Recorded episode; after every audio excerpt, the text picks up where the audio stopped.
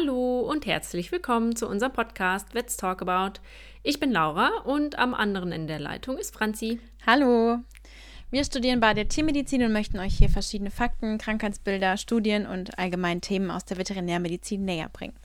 Der Podcast erhebt keinen Anspruch auf Vollständigkeit und ersetzt in keinem Fall den Gang zum Tierarzt oder zur Tierärztin. In der letzten Folge ging es um den ersten Teil von den Elektrolyten Natrium, Chlorid und Kalium. Und heute möchten wir Calcium, Phosphat und Magnesium besprechen. Und wir hoffen, äh, dass das Ganze vielleicht ein bisschen spannender wird für hm. euch. Oder wir hoffen vielleicht auch, dass ihr die letzte Folge nicht einfach mittendrin unterbrochen habt, äh, sondern dass euch das genauso viel gebracht hat wie im Umkehrschluss uns auch. Äh, wir können euch beruhigen, wir fanden es jetzt auch nicht das spannendste Thema zum Aufnehmen. Nope und zum Recherchieren äh, macht es einen wahnsinnig. Aber es ist ein sehr wichtiges Thema und ja, auch der Anfang, ähm, Thema Serum oder Plasma, haben wir besprochen. Und wenn ihr da noch nicht so firm seid, dann hört euch ganz kurz die letzte Folge an, beziehungsweise den Anfang der letzten Folge. Da haben wir das nochmal kurz differenziert. Die Gliederung trotzdem noch mal kurz zum Überblick. Ähm, wir erzählen euch ähm, eben, worum es geht, welches Teilchen wir gerade angucken, wo wir es finden, was es physiologisch im Körper tut, ähm, wie es äh, gegebenenfalls verknüpft ist, wie es aufgenommen und wieder ausgeschieden wird, äh, welches Material wir verwenden, beziehungsweise wenn es irgendwelche Besonderheiten gibt, dann gehen wir da noch mal drauf ein wann wir die, dieses bestimmte Elektrolyt unter die Lupe nehmen sollten, die Begrifflichkeiten für den Mangel und den Überschuss und wie sich das gegebenenfalls dann klinisch äußert. Und ganz runtergebrochen erzählen wir euch auch was über die Erkrankungen bzw. über die Ursachen. Dann starten wir mal mit einem ganz wichtigen Elektrolyt, nämlich dem Calcium, abgekürzt Ca. Calcium und Phosphat sind größtenteils in den Knochen gespeichert und trotzdem spielen die in geringen Mengen im Blut auch eine ganz, ganz große Rolle. Calcium wird nämlich zum Beispiel im Körper in extrem engen Grenzen geregelt und deswegen sollte jede Abweichung, ob drüber oder drunter, auf jeden Fall genauer untersucht werden. Gesteuert wird der Calciumhaushalt vor allem über die Nebenschilddrüse und die produzierten Hormone durch die Nebenschilddrüse, also zum Beispiel das Parathormon und Calcitonin. Vitamin D spielte auch eine ganz wichtige Rolle, darauf gehen wir gleich noch ein bisschen ein. Und die drei zusammen regulieren einerseits die Aufnahme aus dem Dünndarm, die Ausscheidung über die Nieren und andererseits aber auch die Einlagerung und Mobilisierung aus dem Skelett. Zwar nicht nur von Calcium, sondern auch von Phosphat.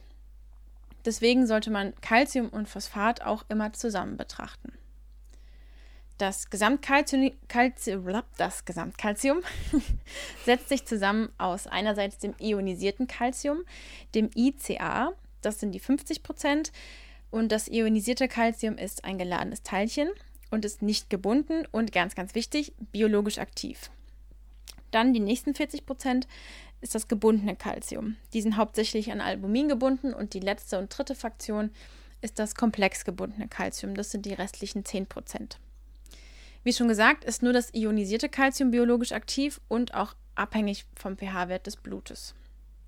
Bei unklaren Befunden immer, immer, immer das ionisierte Calcium messen und das im Verhältnis zum Gesamtkalzium anschauen. Welches Material nehmen wir?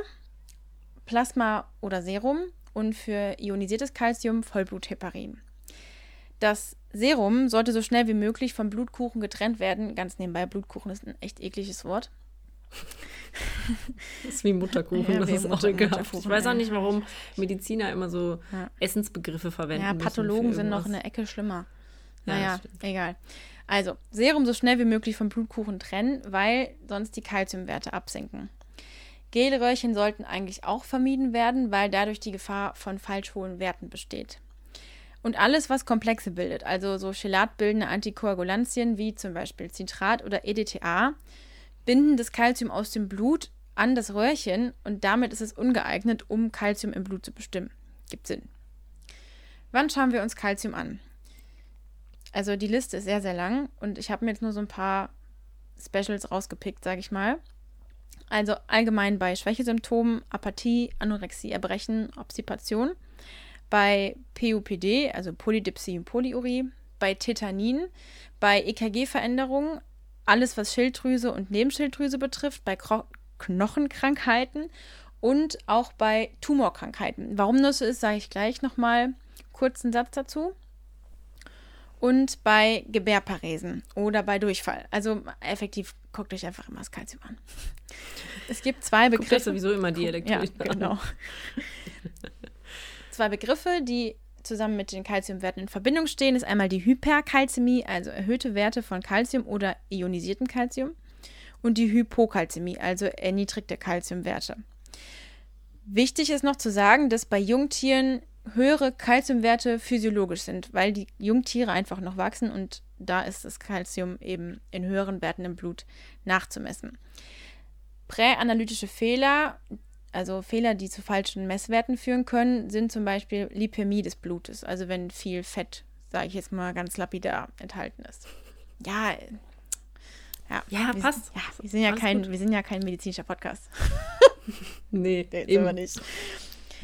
Eine Hyperkalzämie, also erhöhte Konzentration an Kalzium, führen beim Hund meist zu PUPD, PUPD aufgrund eines sekundären renalen Diabetes insipidus. Das hat was mit ADH zu tun. Wer das mehr interessiert, der kann mal in unsere Folge reinhören über Diabetes insipidus. Da haben wir das ausführlicher erklärt. Folge 3 übrigens. Danke. Ich wusste es nicht mehr, welche Folge. Eine hochgradige Hyperkalzämie kann zur Mineralisation von Weichteilen führen, und insbesondere dann, wenn Phosphat normal hoch oder noch sogar erhöht ist. Da kann man das Calciumphosphatprodukt berechnen. Katzen zeigen nur sehr selten eine PUPD, häufiger eher eine Anorexie und eine Lethargie. Beim Hund ist es so, dass, das, darauf wollte ich eben noch mal kurz hinaus, eine pathologische Hyperkalzämie ist ganz oft beim Hund tumorassoziiert. Also wenn der Kalziumwert zu hoch ist und der Tumorverdacht im Raum steht, beziehungsweise wenn Tumorverdacht im Raum steht, guckt man sich häufig das Kalzium an. Es ist so ein Tumormarker, wenn man so will, weil das spricht doch für einen Tumor dann. Eine weitere Ursache für eine Hyperkalzämie kann ein primärer Hyperparathyroidismus, also ein, durch zum Beispiel ein Nebenschilddrüsenadenom sein. Eine Addison-Krise kann zu einer Hyperkalzämie führen. Krampfanfälle zum Beispiel im Status Epilepticus, und eine Hypervitaminose D. Vitamin D ähm, hat auch eine ganz wichtige Rolle im Kalziumstoffwechsel und eine Hypervitaminose, also zu viel Vitamin D, kann eben auch zu einer Hyperkalzämie führen, zum Beispiel durch eine Vergiftung mit Rodentiziden, also gegen Schadnager, oder durch zum Beispiel Giftpflanzen. Chronische Nierenerkrankungen können auch zu einer Hyperkalzämie führen und viele, viele, viele, viele, viele, viele mehr. Es war wirklich schon abgespeckt. Und der nächste Punkt auf meiner Liste ist die Hypokalzämie, also ein zu niedriger Kalziumspiegel. Das kann zu neurologischer Erregbarkeit mit Verhaltensänderungen führen, also Muskelzucken, zum Beispiel im Gesicht und Ohren. Wenn die Tiere sich das Gesicht reiben, an ihren Pfoten knabbern, Muskelkrämpfe haben, einen steifen Gang, Tetanie und Anfälle bekommen und Hyperthermie, also eine zu hohe Temperatur und Arrhythmien können ebenfalls auftreten. Präanalytische Fehler, die ich eben ja schon angesprochen hatte, sollten ausgeschlossen werden, also wenn EDTA oder Zitratplasma zum Beispiel verwendet wurde. Dann kann eine Hypokalzämie auftreten bei einem Hypoparathyroidismus, also zum Beispiel durch eine Autoimmunerkrankung oder durch eine ähm, beidseitige Entfernung der Schilddrüse, wo dann die Nebenschilddrüse mit entfernt wurde. Und noch weitere Gründe, die zu einem Hyperparathyroidismus führen können. Eine Eklampsie, also eine peripatale Tetanie, auch ausgelöst durch eine Hypokalzämie. Also bei trächtigen und laktierenden Tieren ist das, der Kalziumwert auch von besonderer Bedeutung. Und Vergiftung mit Frostschutzmittel und ähm, also Ethylenglykolvergiftung können zu einer Hypokalzämie führen und auch wieder akute Niereninsuffizienzen. Und es gibt sogar eine fütterungsbedingte einen fütterungsbedingten Hyperparathyroidismus, wenn zu fleischlastig gefüttert wird. Also dann entsteht ein Ungleichgewicht zwischen Calcium und Phosphat. Also das Calcium ist zu wenig und das Phosphat ist zu viel. Und dadurch kann eben auch der, das Gleichgewicht außen durcheinander geraten. Das waren jetzt auch nur wieder ein paar Beispiele. Es gibt noch viel, viele mehr. Und wen das interessiert, kann das ja gerne noch weiter nachlesen. Unsere Quellen haben wir übrigens auch auf unserem Blog angegeben. Dann komme ich jetzt mal zum Phosphat. Ähm, das Phosphat ist das wichtigste intrazelluläre Anion ähm, und das ist wichtig für die ATP-Produktion, also für Energie, Adenosintriphosphat und bei der Homöostase vom Säure-Base-Haushalt bzw. Säure-Base-Gleichgewicht. Und was natürlich super wichtig ist im Zusammenhang mit Säure-Base-Gleichgewicht, wenn man das schon so dahin sagt, ähm, Phosphatpuffer sollte jeder mal gehört haben, der mal sich mit Physiologie beschäftigt hat. 80 bis 85 Prozent des körpereigenen Phosphats ist ähm, in Form von äh, Hydroxylapatit, das ist jetzt eher weniger wichtig, aber es ist in den Knochen gespeichert. 14 bis 15 Prozent ist in den Weichteilen, zum Beispiel in Muskeln, und 1 Prozent ist extrazellulär, also wieder in unserem Blut. Ähm, da kommt es als anorganisches Phosphat vor oder organisch gebundene Phosphorsäure und da ist eben hier diese Pufferfunktion wieder wichtig. Phosphat wird ähm, selbstverständlich auch reguliert. also erstmal äh, die Aufnahme erfolgt bis zu 70 Prozent, ähm, ja, also 70 Prozent von Phosphat, das über ähm, die Nahrung aufgenommen wird, wird über den Dünndarm aufgenommen. Ähm, die Ausscheidung erfolgt über die Niere und 60 bis 100 Prozent ähm, von diesem filtrierten Phosphat werden eben wieder reabsorbiert, je nach Bedarf vom Körper im proximalen Tubulus. Ähm, das Parathormon, PTH aus der Nebenschilddrüse, das hemmt die renale Resorption. Also wir haben im Endeffekt eine vermehrte Ausscheidung. Also das, ähm, das gleiche quasi, das ja auch im Calciumstoffwechsel äh, eine wichtige Rolle spielt und Calcitriol, also unser, unsere aktive Form von Vitamin D. Das erhöht die intestinale und die renale Absorption von Phosphat. Ähm, das allgemeine Verhältnis von Phosphat zu Calcium ist 6 zu 10 im Körper. Und dadurch, dass ja Calcium und Phosphat immer zusammenhängen, ist es eigentlich in der Regel so, dass ein Anstieg von Phosphat einen Abfall von Calcium ähm, quasi bewirkt. Das Material ähm, können wir Plasma und Serum benutzen. Es darf nicht zu lange rumstehen, weil Phosphat eben auch in den Erythrozyten vorhanden ist.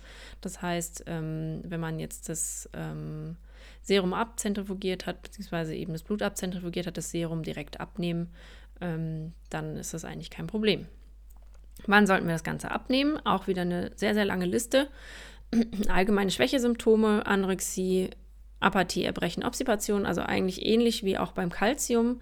Äh, bei einer PUPD, wenn wir Muskeltremor haben, faszikuläre Muskelzuckungen, wenn die Niere wieder im Verdacht steht, auch wieder EKG-Veränderungen, äh, da sollte man sich das auf jeden Fall auch angucken. Wenn die Nebenschilddrüse eben im Verdacht steht, ähm, dass es da irgendwelche Probleme gibt bei Knochenerkrankungen, ähm, ja, auch wenn die mal so deformierte Extremitäten haben, dann ähm, sollte man sich eben mal ähm, Calcium und Phosphat auch angucken. Bei ähm, Durchfall, da kann es eben zur Malabsorption kommen. Ähm, ja, also eine sehr, sehr lange Liste. Ähm, unsere erhöhte Konzentration von Phosphat nennt sich Hyperphosphatämie. Die erniedrigte Konzentration ist die Hypophosphatämie. Und mh, mm, dann komme ich jetzt mal zur Hyperphosphatämie. Allgemein ist es so wie beim Kalzium auch. Hundewelpen haben während der Wachstumsphase eben erhöhte Werte von Phosphat im Blut. Das ist ganz normal. Und das gleicht sich dann erst so bis neun bis zwölf Monaten an, an das adulte Tier. Bei Katzen ist das eher weniger ausgeprägt. Ähm, wir haben Sechs bis acht Stunden postprandial, also nach dem Fressen, kann Phosphat erhöht sein im Blut. Und wir können auch falsch hohe Phosphatwerte haben durch eine Hämolyse. Ich habe ja vorhin auch schon gesagt, die, äh, das Phosphat ist auch in den Erythrozyten vorhanden. Ähm, deswegen, wenn die zerstört werden, haben wir natürlich erhöhte Phosphatwerte. Ähm, ja, und dann gibt es noch andere Ursachen, warum wir falsch hohe Werte haben kann, mit ganz tollen schwierigen Worten. Hypertri, Hypertriglyceridämie ist auch ein super schönes Wort. Äh, wie war das hier mit zu viel Fett? Zu viel, ja, genau. ja. Mhm. Ähm, eine Hyperphosphatämie kann zu einer Weichteilmineralisation führen und daraus folgend dann auch eine Hypokalzämie und dann auch zu akuten Nierenschäden. Und das ist auch ein ganz, ganz wichtiger Punkt. Ein zu hoher Phosphatwert ähm, ist übrigens eine Studie von äh, Dobenecker-Kienzle. Ähm, wer in München studiert, weiß diese, diese Namen. Ähm, die haben unter. Äh, bitte? Sehr gut, habe ich gesagt. Ja, genau. Äh, der hat von dieser Studie vielleicht auch schon mal was gehört. Ähm, die haben eben Phosphat äh, quasi Auswirkungen auf die Nieren bei Katzen untersucht und die haben herausgefunden, dass ein zu hoher Phosphatwert zu einer Verschlimmerung von chronischen Nierenerkrankungen führt. Generell ist es auch so, je schlimmer die Hyperphosphatämie, desto schlechter ist auch allgemein eine Prognose. Also Phosphat zerstört wirklich auch ähm, beziehungsweise verschlimmert eben die Nierenerkrankung. Deswegen füttert man auch phosphatarm, wenn man einen Patienten mit chronischen Nierenerkrankungen hat. Ähm, Insulin, Glucose oder Bicarbonatverabreichung kann zu einer Verschiebung von Phosphat in die Zelle führen. Da haben wir dann auch ähm, eine Hypophosphatämie und ich weiß auch gar nicht, warum ich das jetzt hier eigentlich mit dazu geschrieben habe, weil eigentlich war ich ja gerade bei der Hyperphosphatämie. Aber gut. Ähm, ja, die Ursachen von einer Hyper Hyperphosphatämie ist ganz, ganz häufig eben eine chronische Nierenerkrankung. Ähm, jegliche Nierenfunktionsstörung mit einer Azotämie kann zu einer Hypophosphatämie führen, also auch Harnwegsobstruktionen. Ähm, wir haben beispielsweise auch eine Hypervitamino Hypervitaminose D ähm, als Ursache für eine Hy Hyperphosphatämie, äh, weil das eben auch wieder zusammenhängt. Ähm, bei einer Hämolyse, bei einer Hämo äh, phosphatreichen Diät und bei osteolytischen Knochentumoren, weil dadurch natürlich wieder ähm, vermehrt Phosphat ins Blut freigesetzt wird. Die Hypophosphatämie ähm, wenn wir eine hochgradige Hypophosphatämie haben, dann kann es ein Hinweis sein, dass wir ähm, einen Gesamtkörperverlust haben. Und zwar besteht dann da eine Gefahr von einer Hämolyse, einer Rhabdomyolose, Anfälle und akuter Atemnot.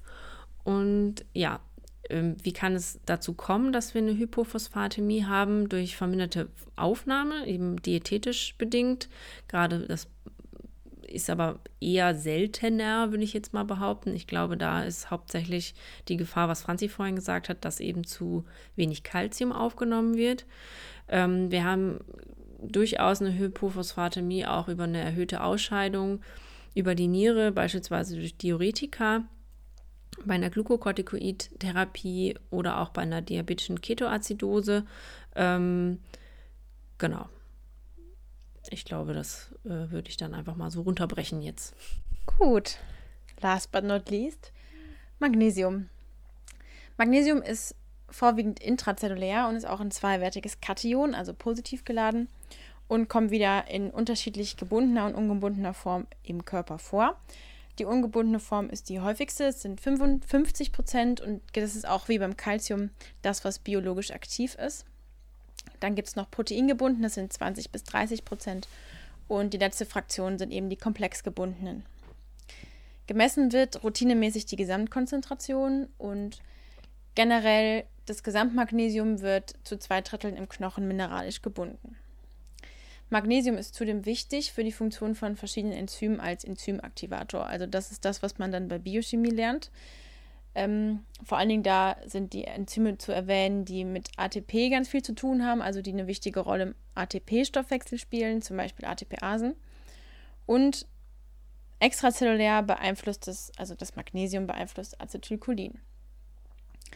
Anders als beim Calciumstoffwechsel ist Magnesium nicht so hormongesteuert und aufgenommen wird es im vorderen Dünndarm, im Ilium und im Kolon und die Ausscheidung erfolgt wie auch sonst bei den meisten eben über die Niere. Um das Magnesium zu bestimmen, benutzen wir folgendes Material, entweder Serum oder Lithiumheparinplasma. Was nicht geeignet ist, wie auch beim Calcium, sind eben Komplexbildner, also zum Beispiel EDTA, weil die wie auch beim Calcium zweiwertige Ionen binden und dann können wir das Magnesium im Blut halt nicht mehr bestimmen. wann schauen wir uns das Magnesium an? Generell bei Erkrankungen des Gastrointestinaltraktes, bei Niereninsuffizienzen, bei einer erhöhten Diurese, also wenn wir Diuretika verabreichen, oder bei der Erkrankung Diabetes mellitus, bei einer Hyperthyreose, bei einem primären und sekundären Hyperparathyreoidismus, bei Abweichung des Kalziumspiegels, bei tetanischen Krämpfen, bei einer schlaffen Lähmung oder bei einer Gebärparese. Auch bei Magnesium unterscheiden wir Vitamin Hyper und Hypo. Also Hyper ist eine erhöhte Konzentration an Magnesium, eine, also eine Hypermagnesämie und eine Hypomagnesämie ist die erniedrigte Konzentration an Magnesium. Eine Hypermagnesiämie kann hervorgerufen werden durch eine akute Niereninsuffizienz, also Oligurie oder Anurie, durch Antazida, durch einen Hypokortisolismus, zum Beispiel, also Addison-Krankheit ist Hypokortisolismus und das Ganze kann eben zu einer schlaffen Lähmung führen. Also diese Hypermagnesiämie. Eine Hypomagnesämie kann zu einer Tetanie führen. Zum Beispiel kann das Auftreten einer Hypomagnesämie durch Malabsorptionssyndrom, durch parenterale Ernährung, Diuretika, Durchfall, Erbrechen oder durch verschiedene Arzneimittel, da jetzt zum Beispiel Insul Insulin oder Aminoglycoside. Eine kürzere Liste als alle anderen und deswegen haben wir es auch an Schluss gestellt, weil das war's. genau, jetzt überstanden. Ja. Ähm, ja, also es war sehr, sehr lang. Ähm, wir können auch sehr gut nachvollziehen, wenn der ein oder andere ausgestiegen ist. Ausgestiegen ist. Mhm. Äh, dafür kann man sich das immer wieder anhören und auch immer wieder einsteigen.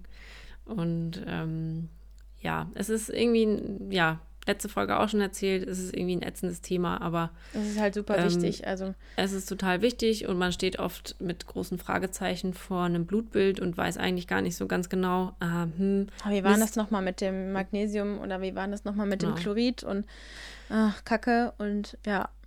Und was macht das? Also selbst wenn man es im ersten Moment dann ähm, nicht weiß, in welchem Krankheitszusammenhang man das anschauen soll, aber wenigstens kann man ja vielleicht mal das mitgenommen haben, genau. was macht es überhaupt im Körper und dann kann man ja sich genauer Gedanken darüber machen.